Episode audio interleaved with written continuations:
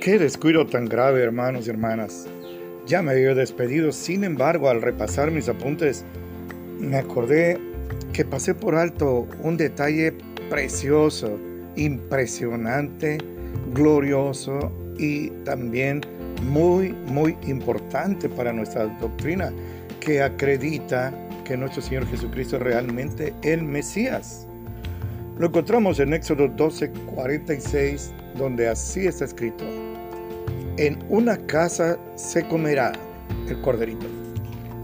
Y no llevarás de aquella casa, de aquella carne, perdón, fuera de casa.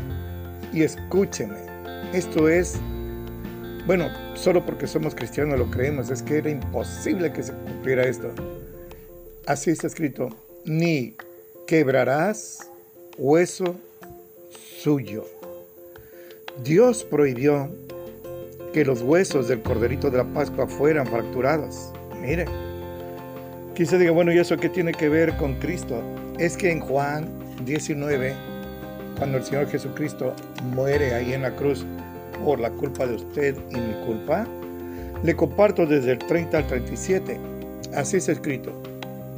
Y cuando Jesús tomó el vinagre, dijo, consumado es y habiendo inclinado la cabeza, dio el Espíritu. En ese momento, nuestro Salvador bendito y sagrado murió. 31.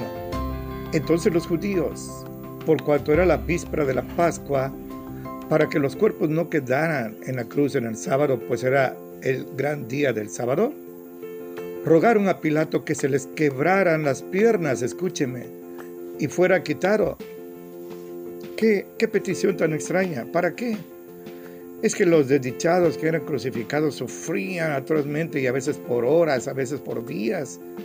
La crucifixión no era mortal en sí, sino que morían por el desangramiento, por las infecciones, o a veces las aves de rapiña venían y se los comían vivos.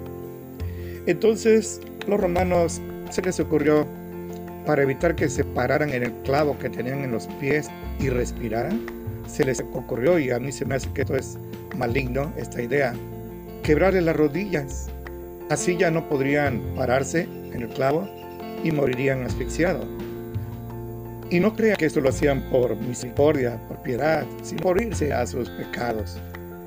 Pero escuche esto que es curioso, 32. Y cuando vinieron los soldados y quebraron las piernas al primero, y asimismo al otro que había sido crucificado con él, así lo hicieron los ladrones.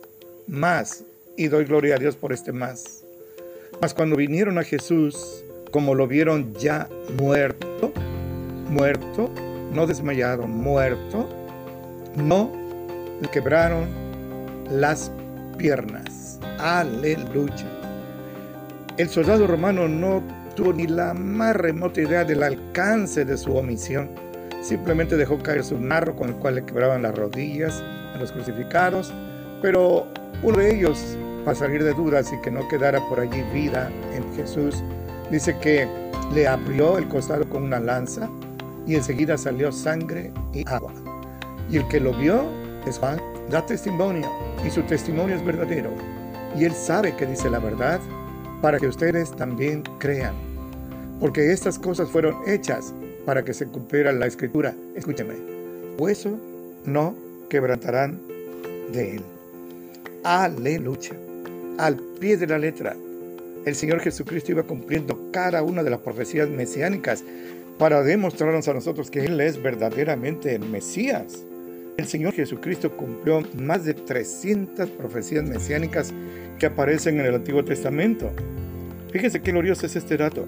Tan solo el día de su crucifixión cumplió más de 30 profecías mesiánicas. Alabado sea Dios.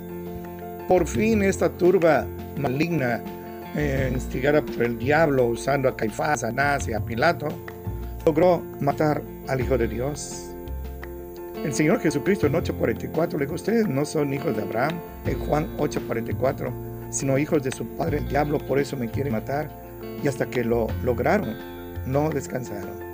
Inclusive le gritaron a Pilato que quería dejarlo libre porque no hallaba ninguna culpa en él. Y eso es glorioso, el mismo Pilato, pagano como era, no hallaba ninguna culpa en el Señor. Esa declaración, no encuentro ninguna falla en él, tenía que hacerle el sacerdote arónico acerca del corderito antes de ser sacrificado. Pues como los sacerdotes judíos no lo dijeron, lo hizo un pagano, Ponce Pilato, no hallo ningún defecto en él. Esto también es glorioso y cumple otra de las profecías mesiánicas. Mire usted, ahora sí, yo he compartido con usted esos puntos. Para mí es de gran gozo poder ocupar mi tiempo, lo que todavía tengo de, pues de facilidad de hablar, de razonar, de ver, de oír, de escuchar. Esa facilidad nos la da Dios. Por Él no somos discapacitados. Y Pablo dijo en una ocasión, yo voy a gastar todo lo que tenga en el servicio del Señor. Y si es necesario, me gastaré a mí mismo. Hermano y hermana, yo lo invito también a que se gaste usted en la obra del Señor. Otros se gastan en las cantinas, en los crímenes, en los vicios, en las invocaciones satánicas. Gástese usted en la obra del Señor, en el ministerio, y tendrá gran, gran galardón de parte del Señor. El Señor Jesucristo en Apocalipsis 22, 12 dijo así, y esto es profecía, pero no tarda en cumplirse.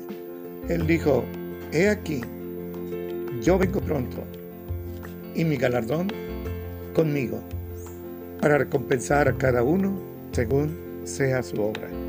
Es mi oración que ese sea usted, que cuando Cristo venga traiga galardones para usted y sea usted premiado en el tribunal de Cristo.